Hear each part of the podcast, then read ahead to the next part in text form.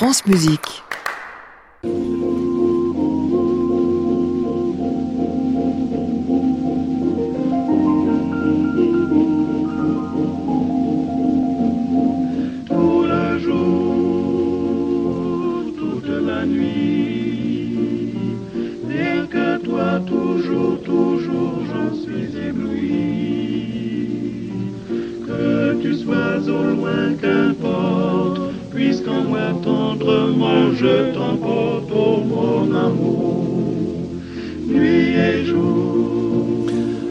À tous et bienvenue dans le Classic Club sur France Musique tous les soirs de la semaine, 22h en direct depuis l'hôtel Bedford à Paris et chez vous en passant par notre site francemusique.fr jusqu'au bout de la nuit.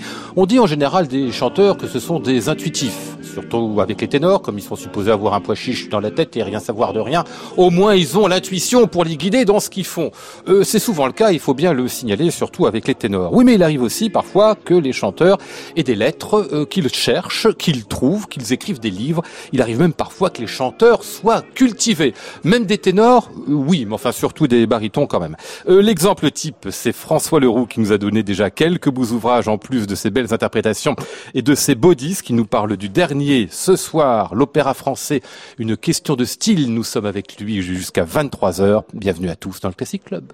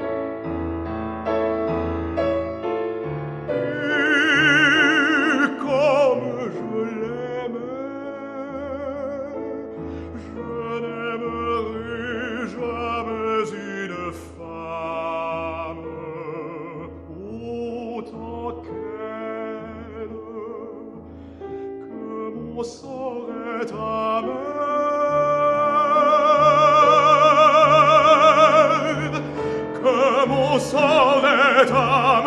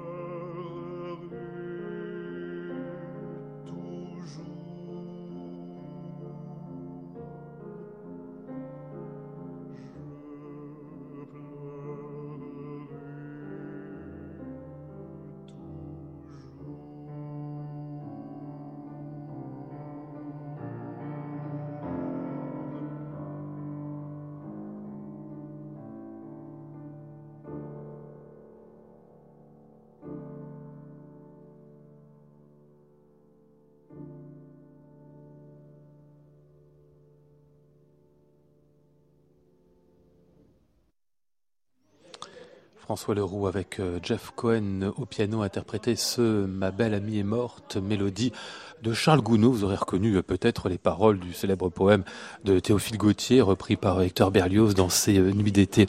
Bonsoir François Leroux. Bonsoir Lionel. C'est très beau ce qu'on d'entendre. C'est un disque que vous avez enregistré il y a une vingtaine d'années, peut-être même un petit, un petit peu plus que ça. Il y a toujours des découvertes dans votre discographie parce que vous allez aller nous chercher tout un tas de choses dans la mélodie française depuis des années, dont euh, ce petit joyau là, qui est très différent évidemment de ce que Berlioz en a fait. Mais on sent comme chez Gounod le, le sens du drame dans cette manière de partir de rien, de monter vers une explosion et puis de redescendre encore vers rien. Oui, et puis d'un accompagnement extrêmement euh, dépouillé et, qui euh, fonctionne avec deux ou trois petits écueils euh, harmoniques et puis c'est tout. Je, je, pense que c'est vraiment la, c'est peut-être ce qui est déroutant aussi pour les pianistes. Je me souviens à, l'Académie Poulain, quand on avait l'année où on avait mis Gounod au répertoire, la majorité des pianistes me disaient mais qu'est-ce qu'on fait? Je dis ben justement, il faut que vous trouviez. Parce qu'il n'y a rien, c'est ça Parce qu'il n'y a rien. Et, ils aiment bien quand il y a beaucoup, beaucoup d'indications. C'est un pianiste, ça. Donc, faut inventer quelque chose. Voilà, Ou alors, faut trouver à l'intérieur du texte. Faut pas rajouter par-dessus. Voilà, c'est ça. C'est comme Mozart, puisque c'est quand même, Gounod, c'est quand même le turiféraire de Mozart. Hein. Il a quand même écrit un livre sur Don Juan. Et donc, euh, donc il aime vraiment euh, bah, tout est écrit à l'orchestre ou dans la partie piano, et le chanteur doit faire pareil. Pareil, ne pas en rajouter. L'opéra français, une question de style, c'est votre dernier livre, François Leroux, écrit avec euh, Romain Rinaldi, ça vient de paraître aux éditions Hermann, on va en causer tout au long de cette émission. C'est une sorte de défense et illustration de l'opéra français, de la manière, selon vous, juste de le, chanter. Vous allez nous expliquer euh, bien évidemment pourquoi. Avant qu'on en vienne là, un petit détour encore, puisqu'on est sur euh, Gounod, pour dire qu'il est très important pour vous. Hein. Vous lui réservez deux entrées pour Faust et pour Roméo et Juliette, histoire de dire que c'est pas un petit compositeur du, du, du Panthéon. Hein. Ah non, non, pas du tout. Et c'était aussi pour moi le, le, un des compositeurs qu'on peut mal, très facilement trouver maltraité euh, dans des productions ou de manière chantée. Et, et ça m'importait beaucoup, puisque quand même l'origine du livre, c'est ce que j'ai vécu euh, dans les, sur les grandes scènes euh, internationales. Je me mmh. retrouvais avec des gens qui étaient coachés là tout d'un coup euh, pour trois semaines de répétition, dans le meilleur des cas. Et évidemment, c'est beaucoup trop tard et euh, ça donnait quelquefois des niveaux de français extrêmement différents. Et à l'époque euh, où j'ai commencé par exemple à Covent Garden, je me, me serais jamais permis d'aller dire à mes collègues, ben là le français quand même. Ah oui. Alors maintenant que je suis prof, pour je le dis, mais je ne le dis plus aux mêmes personnes. Donc euh, voilà, c'est peut-être un peu tard, mais euh, du coup, ah, c'est suffisamment tôt pour eux justement, parce que c'est aussi pour ça que je l'ai écrit. Quoi. Je ah me dis, bon, si c'est traduit un jour, ça sera peut-être encore mieux, mais bon. Alors, histoire de langue tout de suite, mais qui touche aussi à côté international, le fait qu'une langue, ça passe dans une autre. Euh, vous nous rappelez bien dès l'ouverture de ce livre que l'origine de l'opéra français, eh ben, c'est la déclamation et c'est l'Ully, c'est-à-dire c'est un italien et c'est le théâtre. Oui, absolument, le théâtre et aussi la danse, puisque Lully était un grand danseur, donc euh, peut-être pas aussi grand euh, que, que, Louis XIV soi-même, mais c'était un, un, grand danseur. Et oui, et c'est comme souvent, euh, et c'est ce que je mets aussi en exergue un peu dans le livre, c'est les, les livrets d'opéra euh, viennent plutôt de l'étranger pour les Français, c'est Goethe ou Shakespeare euh, pour beaucoup de, du 19e siècle.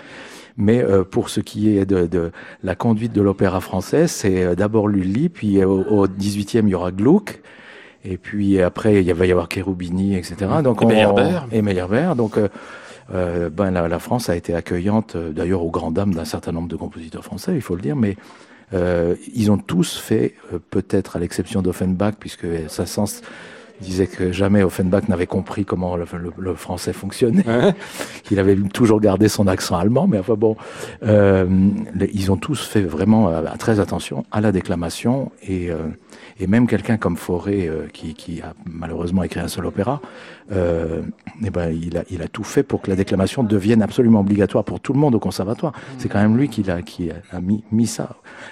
CNSM D, ça voulait, le D, ça voulait dire déclamation, maintenant ça veut dire danse. Alors, euh, c'était pour la déclamation, c'est ouais. ça. C'est donc les compositeurs étrangers qui ont fait l'opéra français d'une certaine manière. Ils l'ont fait donc euh, d'autant plus obnubilé par le texte que parfois ils n'y comprenaient pas grand-chose. Le texte, vous le dites bien quand même, c'est fondamental et après ça le reste pour les trois siècles qui suivent et demi euh, pour tout l'opéra français. Alors que vous faites la comparaison avec les opéras de langue allemande, le texte a pu être important pendant longtemps, mais avec Wagner, c'est finalement de l'orchestre que part maintenant et depuis deux siècles l'opéra. Oui, exactement. Et les Wagner, évidemment, il a cherché l'art total euh, et donc il a décidé d'écrire lui-même ses livrets, même si Berlioz l'avait un petit peu fait avec, même Beethoven, parce que Fidelio, il y a, il y a aussi, euh, il a mis la main à la pâte largement, mais euh, euh du coup, le, le, le, livret en tant que tel n'existe plus. c'est l'orchestre, c'est la, la, la, vision musicale qui conduit la, la dramaturgie en quelque sorte. C'est aussi pour ça que c'est long les opéras de Wagner, parce que la musique, il faut qu'elle se développe, faut qu'elle donc euh, la concision française, elle, euh, elle a toujours euh, besoin du, du texte. Et bon, je dois dire que même aujourd'hui, où un certain nombre de nos jeunes compositeurs se, se targuent d'être librettistes aussi, je suis pas forcément convaincu que ce soit une très bonne idée, parce que sur le plan littéraire, justement, ils n'ont pas forcément la culture vocale du français. Ils ont peut-être la culture littéraire purement écrite, mais pas la culture vocale. Donc, mmh. ça donne un français un peu difficile à transmettre au public. Quoi. Mmh. On va revenir aux origines, bah, pas tout à fait Lully, mais Campra, qui est le deuxième chapitre de, parmi les 25 que vous consacrez donc aux 25 grands opéras que vous étudiez dans ce livre, François Leroux. Campra pour ce Tancred et ici euh, le final où on vous entend vous bien sûr euh, à la baguette, c'est Jean-Claude Malgoire.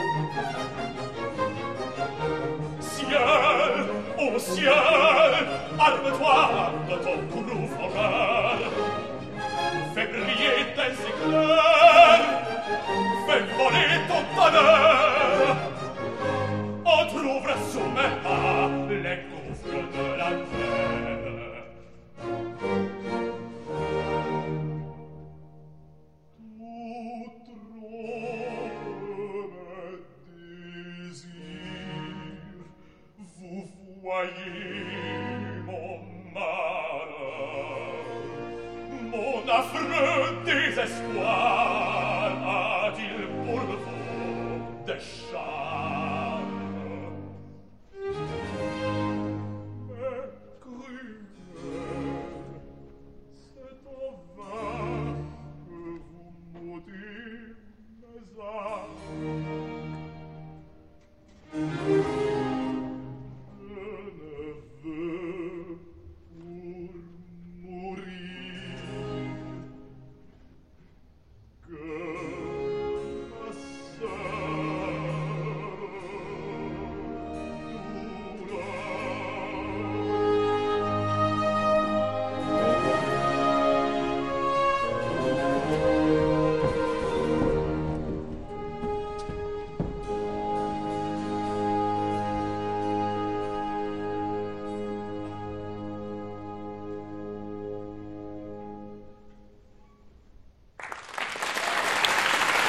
La dernière mesure de Tancred de Campras, c'était euh, chanté par euh, François Leroux, la Grande Écurie, la Chambre du Roi et Jean-Claude Malgoire. On entendait ici, il y a quelques années de cela, euh, déjà, François. C'est peut-être un hommage aussi qu'on rendait ce soir avec ce disque-là à Jean-Claude qui nous a quittés il y a tout juste un an, hein, quelques jours près. Hein.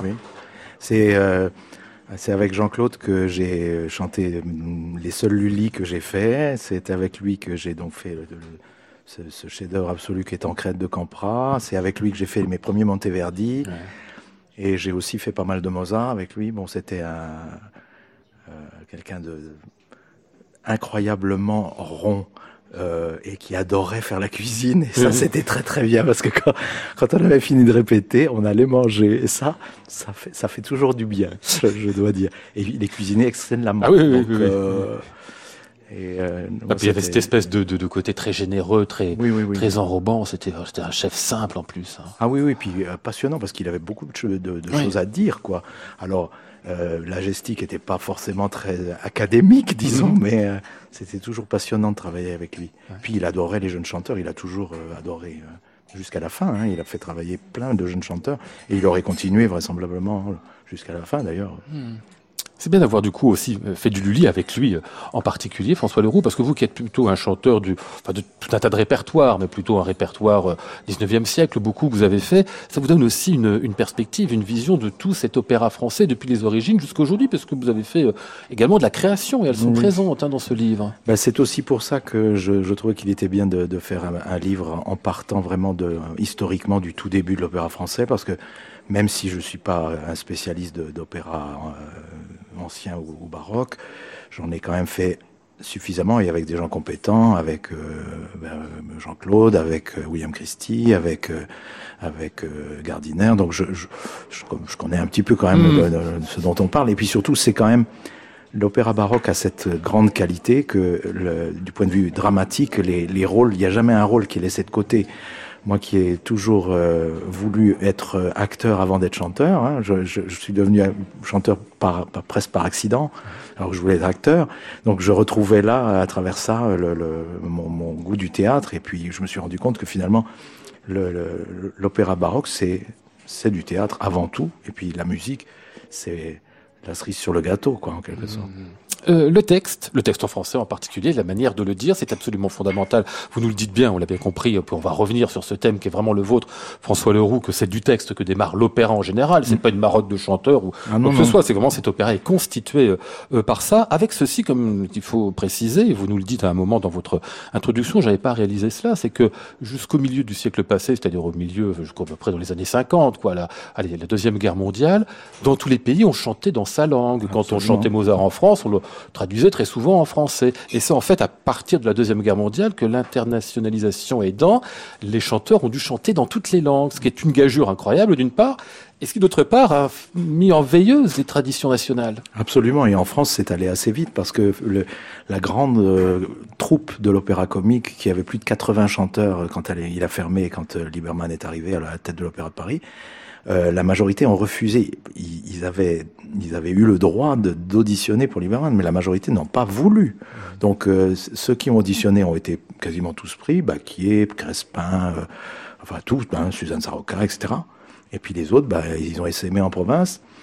Et euh, ben, l'opéra en français, il y a quasiment, c'était fini quoi. Euh, moi j'ai entendu euh, des, des, Puccini en français avec un Avanzo. Je, ah je, me souviens très bien de Tosca, je me souviens de, de Butterfly. Euh, bon, c'est dans les années 70. Ah oui, encore. Mhm. Ah oui, parce que dans mon idée c'était dans les années 50, 60. Non, non, non, non, non, pas du tout. Plus tard. Et les traductions, en plus, les traductions de Puccini étaient excellentes. Enfin, ça, ça sonnait très très bien. C'était pas du tout comme du une espèce de, de, de, de, traduction mal fichue. Euh, non, c'était très bien fait. Et puis il faut pas oublier aussi que que ce soit Britten ou Janacek, ou, enfin bah, tous les grands compositeurs d'opéra qu'on joue maintenant, enfin beaucoup, euh, ne voulaient pas qu'on les, qu'on les chante dans les langues originales mhm. parce qu'ils considéraient que dans ces cas-là, personne ne comprendrait. Et eh oui, bah c'est pas faux.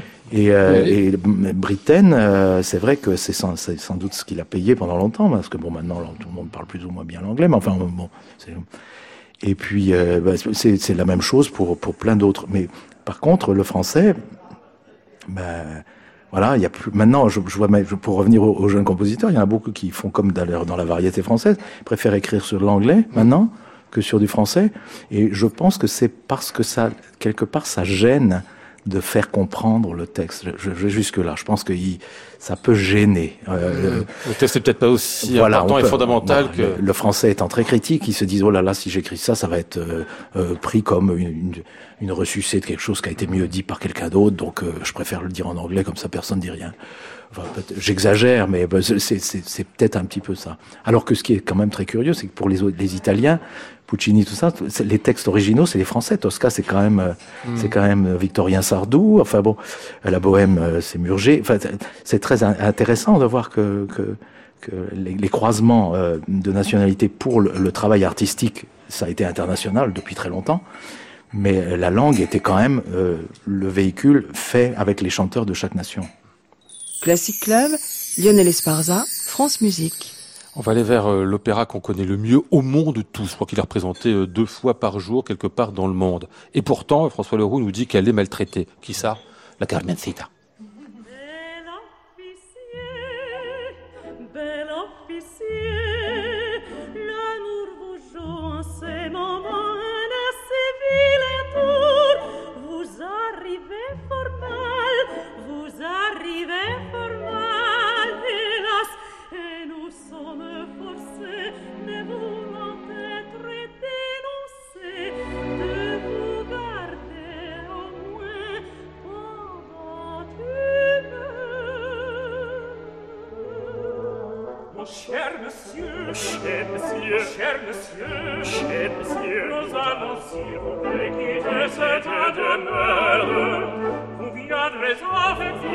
sapec, Iandre, sapec, Iandre, sapec, siete una promenade. Pensate vous, pensate vous, ne bonne camarade. Certainement, d'autant plus que votre argument est un de ceux auxquels on ne résiste.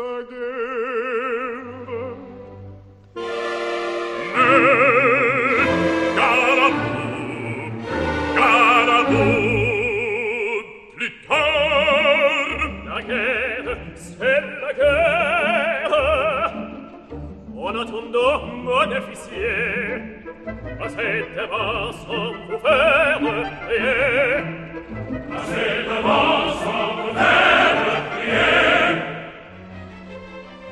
et tu te l'autre maintenant.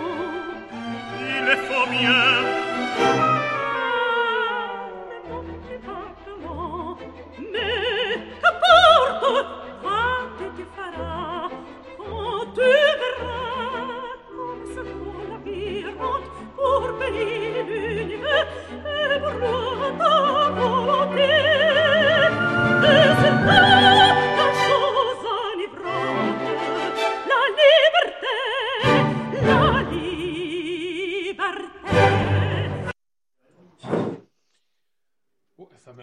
couper le disque à l'endroit qu'il fallait pas. Tant pis, on n'aura pas tout à fait le final de ce euh, deuxième acte de Carmen de Georges Bizet qu'on entendait euh, ici dans la version de Claudio Abbado. Alors il y avait euh, des voix, plein de voix là-dedans qui n'étaient pas des voix françaises. Teresa Berganza, Placido Domingo pour ne citer que. C'est une version absolument formidable, évidemment, signée Claudio Abbado. On reparlera de lui un peu plus tard à propos de Debussy, François Leroux. Pourquoi Carmen est un opéra pour vous maltraité? Euh, alors déjà, il n'a pas eu de chance parce que, et puis, comme tout le monde le sait, Bizet est mort euh, très très peu de temps après la première, et donc l'édition n'avait pas encore été faite, et donc on peut toujours dire que l'édition dont Bizet avait rêvé n'a jamais été la, celle qui est parue finalement. Et puis, euh, deuxièmement, c'est vrai que je l'ai vu souvent, bon, je l'ai chanté pas mal, mais je l'ai vu souvent, et souvent je me suis dit, mais pourquoi est-ce que les ce que Bizet, qui est tellement précis dans son, écriture, euh, a, mis n'est pas fait.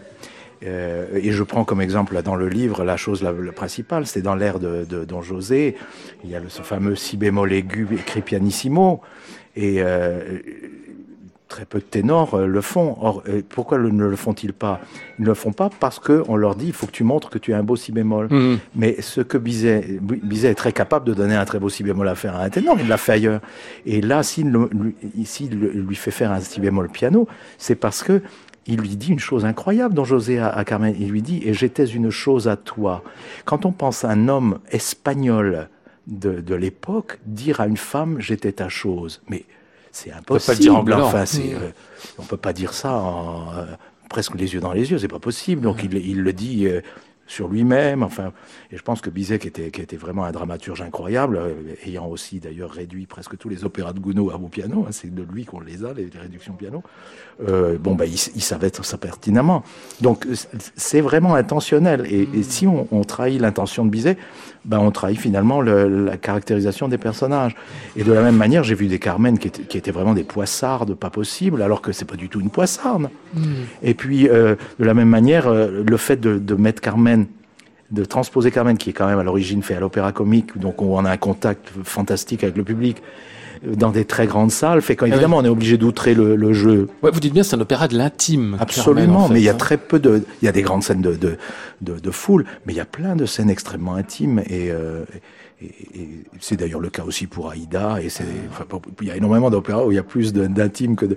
Mais bon, maintenant, on joue dans des salles de plus en plus grandes pour rentabiliser les choses, mais mais ça quand même ça démolit un peu l'équilibre entre euh, ce que le public reçoit euh, et qui était prévu au départ quoi. Et puis l'actrice qui a créé enfin je dis actrice elle a été chanteuse avant tout mais tout de même le, le, mot n'est pas pour rien qui a créé le, rôle de Carmen Célestine Gallimarié était aussi euh, reconnue justement pour son jeu de comédienne presque autant ou peu avant tout que pour ses qualités vocales. Oui et puis c'est quand même incroyable de penser qu'elle a non seulement créé Carmen mais elle a créé Mignon d'Ambroise Thomas.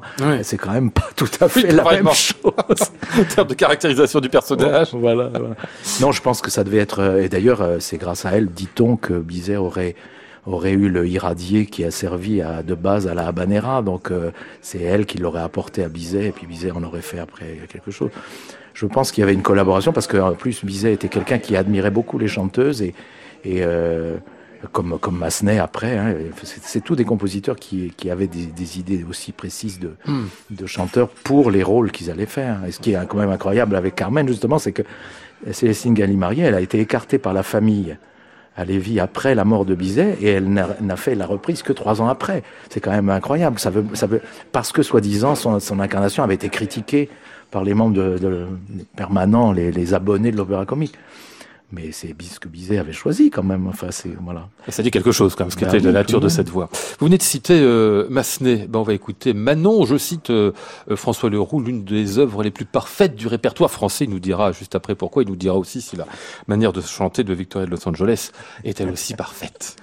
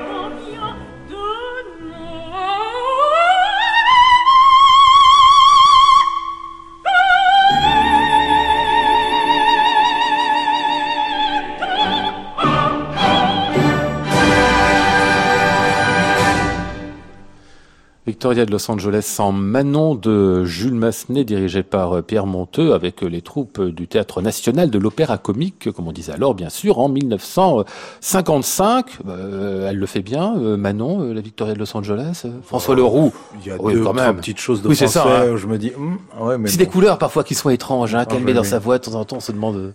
Mais, mais c'est bon, cet air-là, c'est extrêmement difficile à faire passer au disque, je trouve, parce que euh, évidemment, euh, euh, si j'avais une mise en scène à faire, je, ferais travailler justement la, caractérisation 18e vue par le 19e, parce que c'est quand même ça qui est très intéressant. Et aussi le fait que Manon, qui est souvent vue, j'ai eu une étudiante par exemple qui m'avait dit qu'elle elle trouvait que Manon était une méchante fille. Méchante. dit ça. Donc j'étais quand même très étonné qu'elle veuille faire un rôle. J'ai dit mais même si elle est méchante pour vous, vous devez quand même en faire votre chose à vous, donc vous devez l'aimer, euh, c'est très important. Et puis je lui disais après, mais euh, vous avez lu le livre de, de l'abbé Prévost? Non, bon, ben alors vous allez recommencer de zéro et vous allez lire le livre de l'abbé Prévost. Et puis après, euh, vous verrez qu'en fait, ce que fait Manon là, et c'est d'ailleurs la seule invention véritable des librettistes par rapport à, à l'abbé Prévost, c'est cette scène-là du cours La Reine où euh, Manon fait la démonstration qu'elle a fait tout ce qu'il fallait pour apprendre les belles leçons qu'on lui a payées grassement. Et donc, elle ne montre pas du tout un affect, elle montre qu'elle est brillante. Et c'est très difficile de montrer qu'on est brillant sans être creux. Mm. Et ça, je trouve que c'est magnifique de la part de Massenet d'oser faire ça, c'est-à-dire de donner à une, espèce de virtuosité vocale quelque chose de, démonstratif, mais parce qu'on est heureux de montrer qu'on est brillant. Mm. alors que souvent, bah, quand ça se passe à l'opéra, euh, disons que c'est parce qu'on vous demande ça, c'est forcé, hein, vous êtes obligé de le faire. Non, non, là, il faut montrer, j'ai gagné parce que j'ai appris. Enfin bon, voilà, c'est des choses comme ça que, qui, m'intéressent dans les, opéras. On arrive quand même à comprendre pourquoi Massenet était un si grand dramaturge aussi.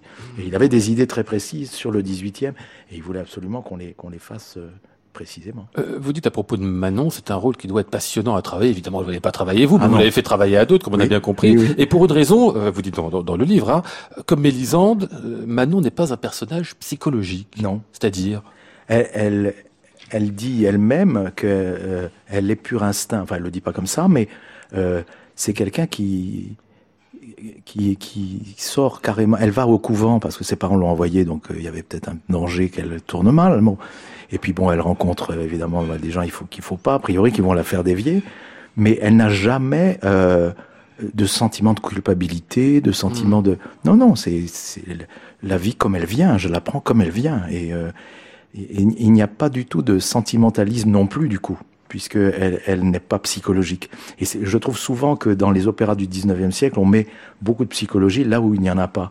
Et on fait beaucoup démarrer le travail vocal de la psychologie, alors que le travail vocal doit démarrer de la partition, ça paraît logique. Mmh. Mais la partition avec l'interprétation dramaturgique des compositeurs, qui ne sont pas que des compositeurs, ils sont aussi des dramaturges. D'ailleurs, quand on voit les, échanges entre Massenet et ses librettistes, on dit, oh là là, les pauvres, ils vont être obligés de recommencer encore à zéro le truc, là. Parce qu'il était exigeant, hein, très Très exigeant, très très exigeant. Parce qu'il savait ce qu'il voulait. Alors on peut ne pas être d'accord toujours avec, par exemple, son Don Quichotte. Il a une vision très, euh, disons, bon Dieu-zarde de Don Quichotte. Mais bon, c'est ce qu'il voulait, ben, il l'a fait. Classic Club, Lionel Esparza, France Musique.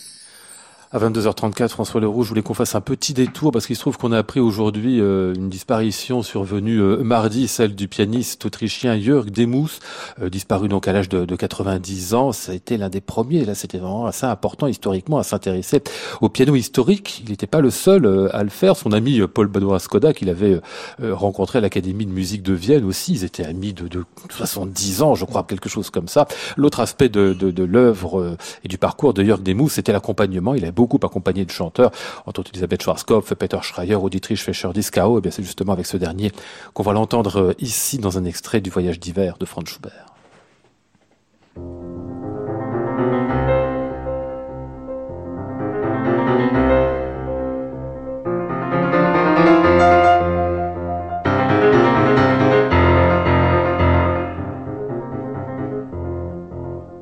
Brennt mir unter meinen Sohlen, tritt ich auch schon auf heißen Schnee.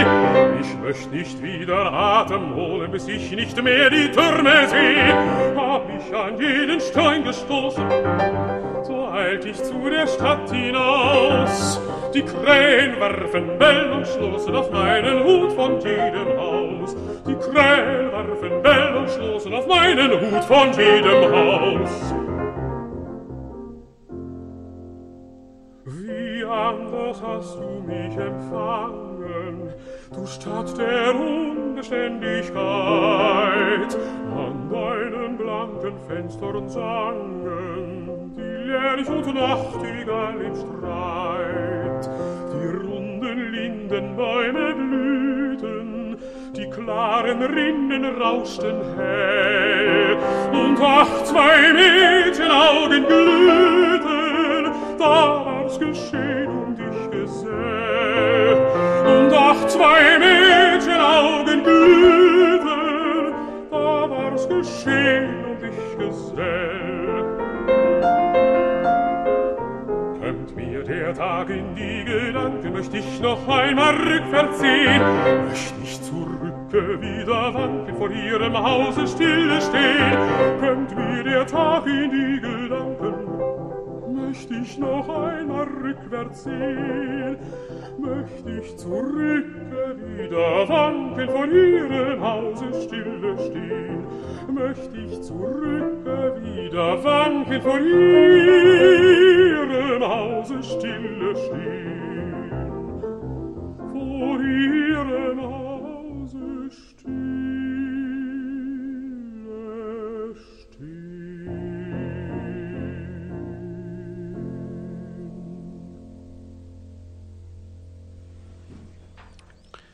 Franz Schubert, un extrait du Voyage d'hiver. C'était la voix de Dietrich Fischer-Dieskau au piano, euh, Jörg Demus, dont on a appris euh, aujourd'hui la disparition à l'âge de 90 ans. J'en ai profité euh, parce qu'on avait Jörg Demus et je voulais l'entendre aussi ce soir pour me souvenir de lui puis pour envoyer une pensée à Paul Badura Skoda, bien sûr également. Je voulais qu'on écoute aussi quand même Dietrich Fischer-Dieskau parce que d'une certaine manière, je dis, vous avez la, une conception assez proche, François Leroux. C'est le mot sur lequel on s'appuie pour chanter. C'est pas l'inverse. Hein. Non, absolument.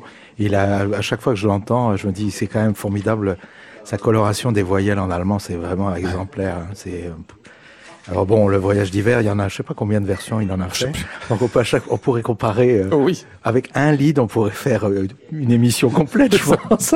Et avec tous les pianistes qu'il a passés, hein, parce qu'il a pris quelques-uns aussi. Oui, hein. oui, oui. Je pense que ça l'intéressait aussi de se renouveler en prenant des pianistes différents. Oui, oui, puis euh, il avait, il a aussi beaucoup varié dans son, non pas son interprétation, parce que je pense qu'il était très sûr de, de ce qu'il voulait, enfin ce qu'il avait vu dans Schubert. D'ailleurs, sur son livre sur les leaders de Schubert est passionnant. hein, il est vraiment, euh, et mais mais il est vocalement évidemment, il a changé beaucoup de choses. Euh, Le, le premier, les premières versions, il est, il est très euh, fougueux, très très ado quoi. Et puis après, bon, ça. Ça mûrit, quoi. L'opéra français, une question de style, c'est donc le dernier livre de euh, François Leroux, écrit en collaboration avec euh, Romain Rinaldi. Je vais pas tout à fait préciser, mais vous l'aurez peut-être compris. Il y a une partie essai au début, il y a une partie qui est l'essentiel de l'ouvrage, 25 chapitres consacrés à 25 opéras depuis euh, trois siècles et demi en arrière jusqu'à aujourd'hui. Opéras qu'en général vous avez chanté, ou chanté l'un des rôles au moins, François Leroux, et qui vous permettent à la fois de retracer une partie de, votre carrière et puis parler évidemment de cet opéra français que vous connaissez si bien. Alors il y a quand même un- une croix, il y a toujours une croix dans un ouvrage qui est le moment euh, fondamental. Ah bah là c'est évidemment Péléas, Mélisande de Claude Debussy, qui est certainement le- alors l'opéra que vous avez peut-être le plus chanté, vous avez Oui. fait en plus les deux rôles de Golo et de, et de Péléas, enfin dans l'autre sens, Péléas d'abord, Oui. Golo ensuite. Oui, ça serait dur dans ce sens-là. ce serait autre chose. Ce serait inusité, en tout cas. Et puis, non seulement vous l'avez, ben, vous l'avez beaucoup chanté, mais vous l'avez adoré, cet opéra. Enfin, comme si on a l'impression parfois que vous, vous êtes, quand, quand vous en parlez, là, c'est la première fois qu'on en parle ensemble, que vous êtes trouvé vous-même à travers Péléas.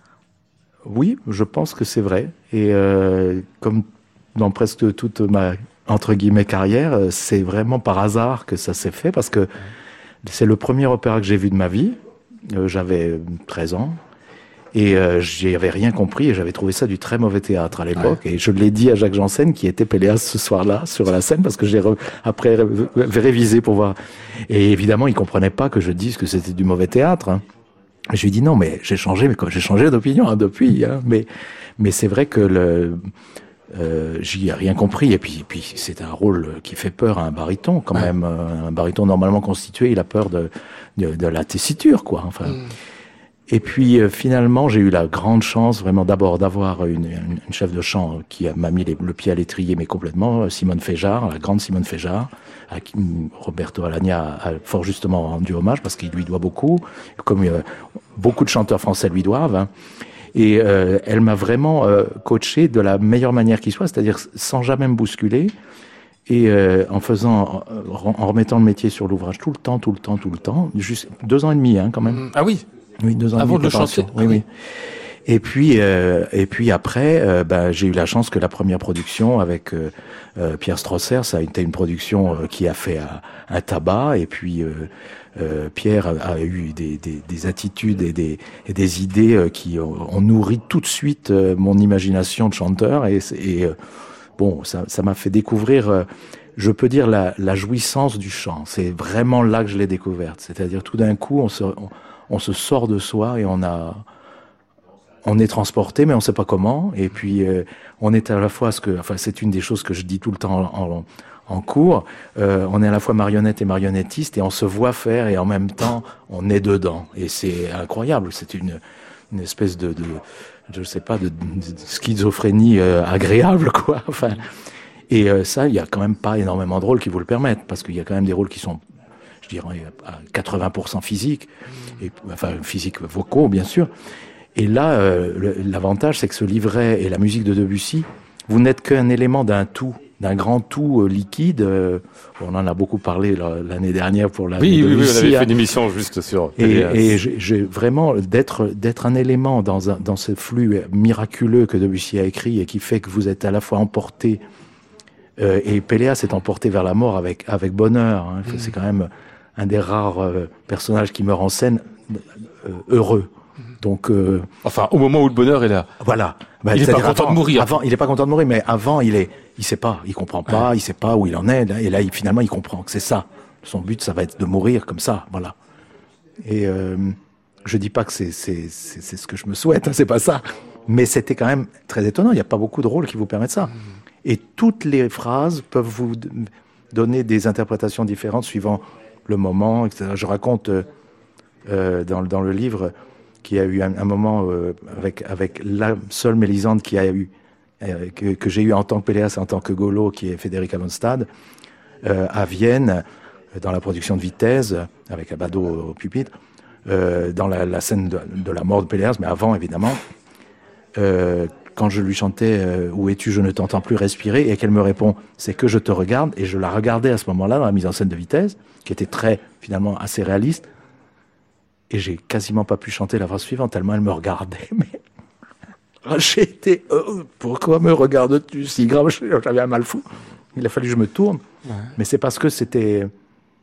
Elle était, elle était dedans complètement, comme toujours. Federica, c'est une grande artiste euh, qui était tout le temps présente, mais elle était pour moi. Parce que Mélisande, en fait, est, est un miroir des hommes. Enfin, ça, on en a parlé aussi. Hein. Elle n'existe que dans les yeux, les- les- le regard des hommes. Donc, euh, ben, il faut qu'elle elle ait cette, ce, ce pouvoir-là. Il y a pas, toutes les chanteuses ne sont pas capables de faire ça. C'est au bord d'une fontaine aussi qu'il vous a trouvé. Que vous a-t-il dit? Rien, je ne me rappelle plus. Était-il tout près de vous Il voulait m'embrasser. Et vous ne vouliez pas Non. Pourquoi ne vouliez-vous pas? J'ai vu passer quelque chose au fond de l'eau. Prenez garde, prenez garde Vous allez tomber Avec quoi jouez-vous? Avec l'anneau qu'il m'a donné. Ne jouez pas ainsi au-dessus d'une eau si profonde Mes mains ne tremblent pas. Comme il brille au soleil Ne le jetez pas si loin le ciel Il est tombé Il est tombé dans l'eau. Où est-il? Où est-il Je ne le vois pas descendre. Je crois l'avoir brillé. Oui, oui, là-bas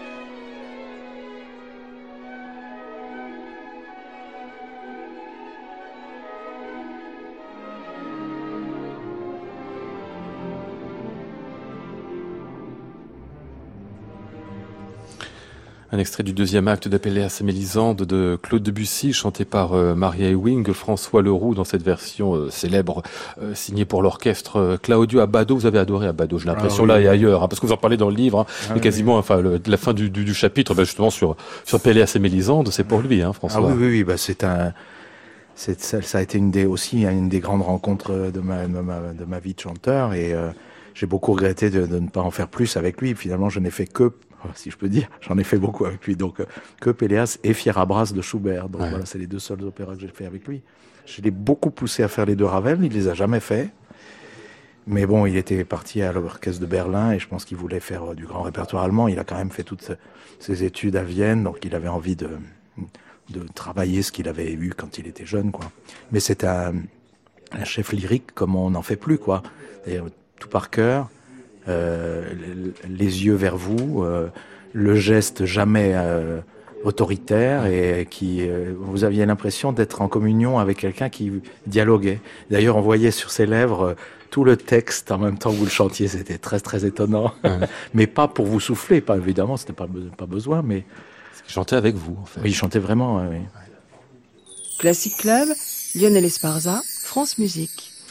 Alors il y a donc ce livre, l'opéra français, une question de style, mais il faut toujours joindre aussi euh, l'exemple à la théorie. Hein. Alors ça arrive avec un... Plus dur. Euh, c'est autre chose. C'est un disque qui nous arrive euh, tout juste sur le label. J'arrive même pas à le lire. Je me souviens, je me souviens jamais comment c'est. C'est pas savant. C'est pas savant, c'est bien ça. Euh, qui s'appelle Mélodies et Mélodrames. C'est avec Nicolas Chevreau qui est avec vous au piano. Et là, vous êtes à la fois François Leroux, donc chanteur, bien évidemment, récitant aussi. Vous avez choisi de mettre en fait la forme de, de, de, de poèmes dits tout simplement, de poèmes qui ont été évidemment mis en musique par des compositeurs et de mettre ça en regard en quelque sorte, le parler et puis le, le chanter derrière. Voilà, c'était une idée. euh, ça faisait un certain temps que je que je, je, je me disais que dans les les mélodrames allemands, il y a des chefs-d'œuvre, donc il devait y en avoir aussi dans le répertoire français, et on ne- personne ne les fait. Et j'en ai trouvé énormément. Il y a énormément de, de, de mélodrames.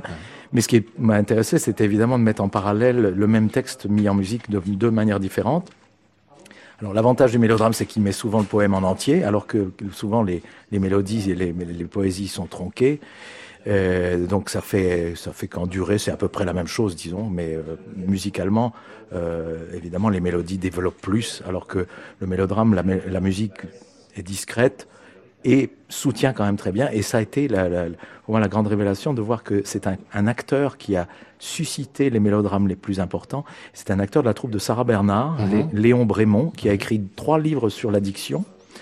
Et, euh, et donc, euh, dans les partitions, il y a des flèches pour, pour que vous soyez au même endroit euh, quand vous dites une syllabe. Attention, c'est sur cet accord-là.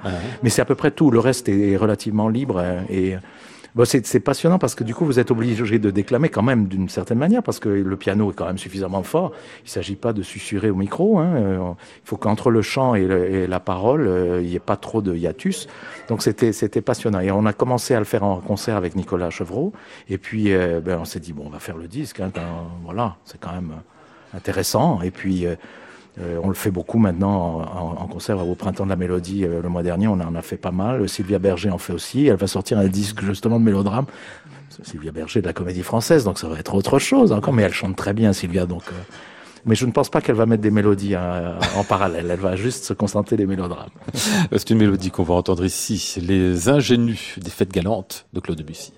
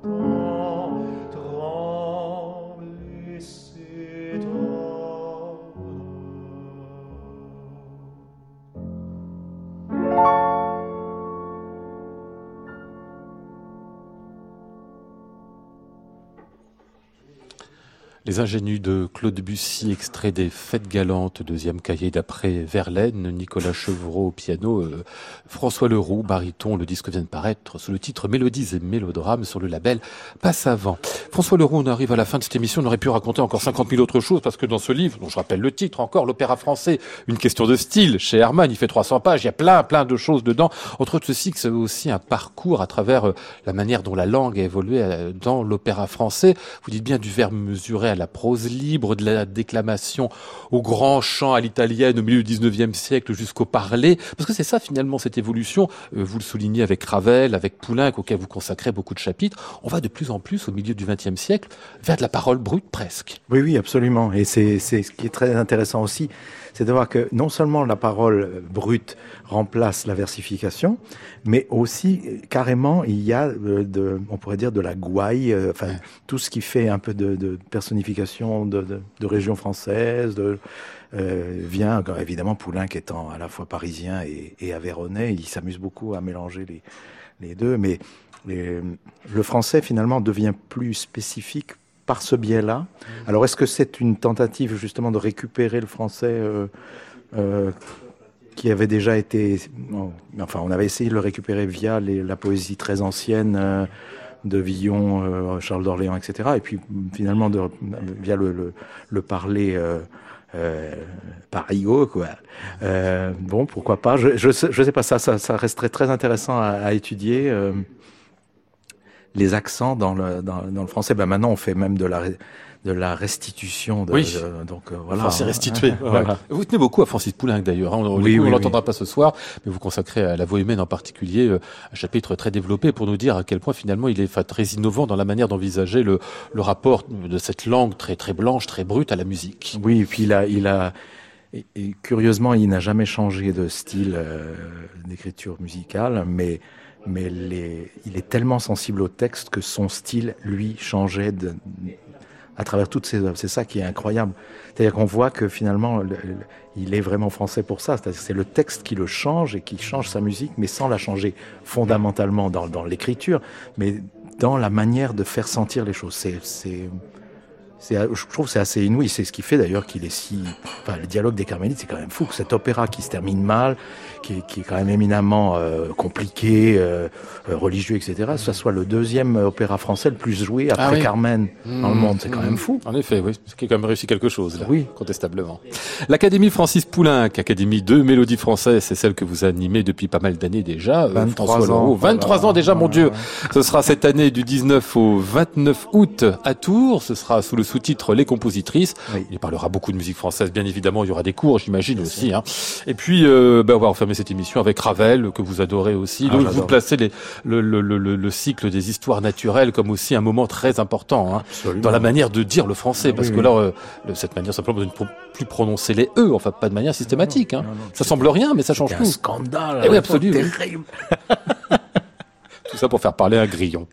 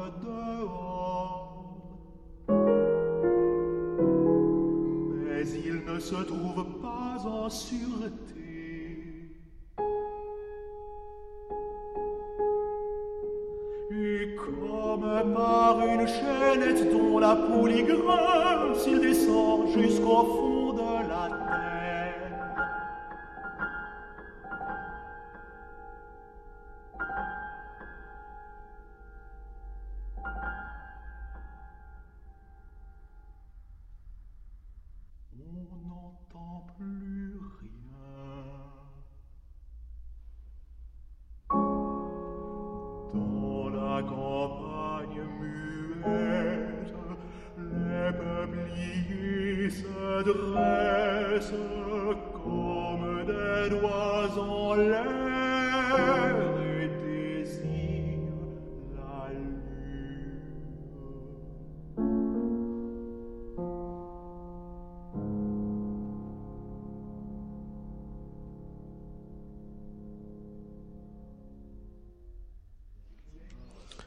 La poésie merveilleuse à tous les niveaux de ces histoires naturelles de Maurice Ravel. C'est ici euh, Le Grillon, chanté par euh, François Leroux avec euh, au piano Pascal Roger. Merci beaucoup d'avoir été avec nous ce soir, Merci François Leroux. même, On a appris beaucoup. plein de choses sur la mélodie française et si on veut en savoir plus, bien sûr, enfin sur la mélodie française, sur l'opéra, la mélodie aussi au passage, ça n'empêche pas.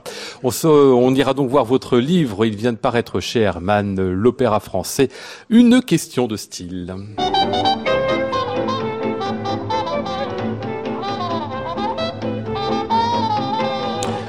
Nous étions ce soir avec Maud Nourri, Flora Sternadel, Antoine Courtin, Georges Thau et Mathieu Leroy. Voici le ciel peuplé de ces moutons blancs. Voici la mer troublée, spectacle troublant. Pas d'émission demain, oui c'est vendredi, mais il y aura une grande passion selon Saint Mathieu qui commencera à 19h30 et qui vous prendra toute la soirée. Soirée Pascal, ce sera merveilleux. J'entends la ville qui me dit bonsoir. Et moi sur le quai de la gare, je dis de mon mieux des mots d'adieu. Et je vous retrouve donc euh, lundi, nous serons avec euh, Cathy Krier, Marc Copé, et puis on aura peut-être même une petite surprise au passage si vous avez été très sage pour vos Pâques. Voilà, très bon week-end à tous, il est tout juste 23h. Voici Anne Montaran pour un improviste. À réécouter sur francemusique.fr.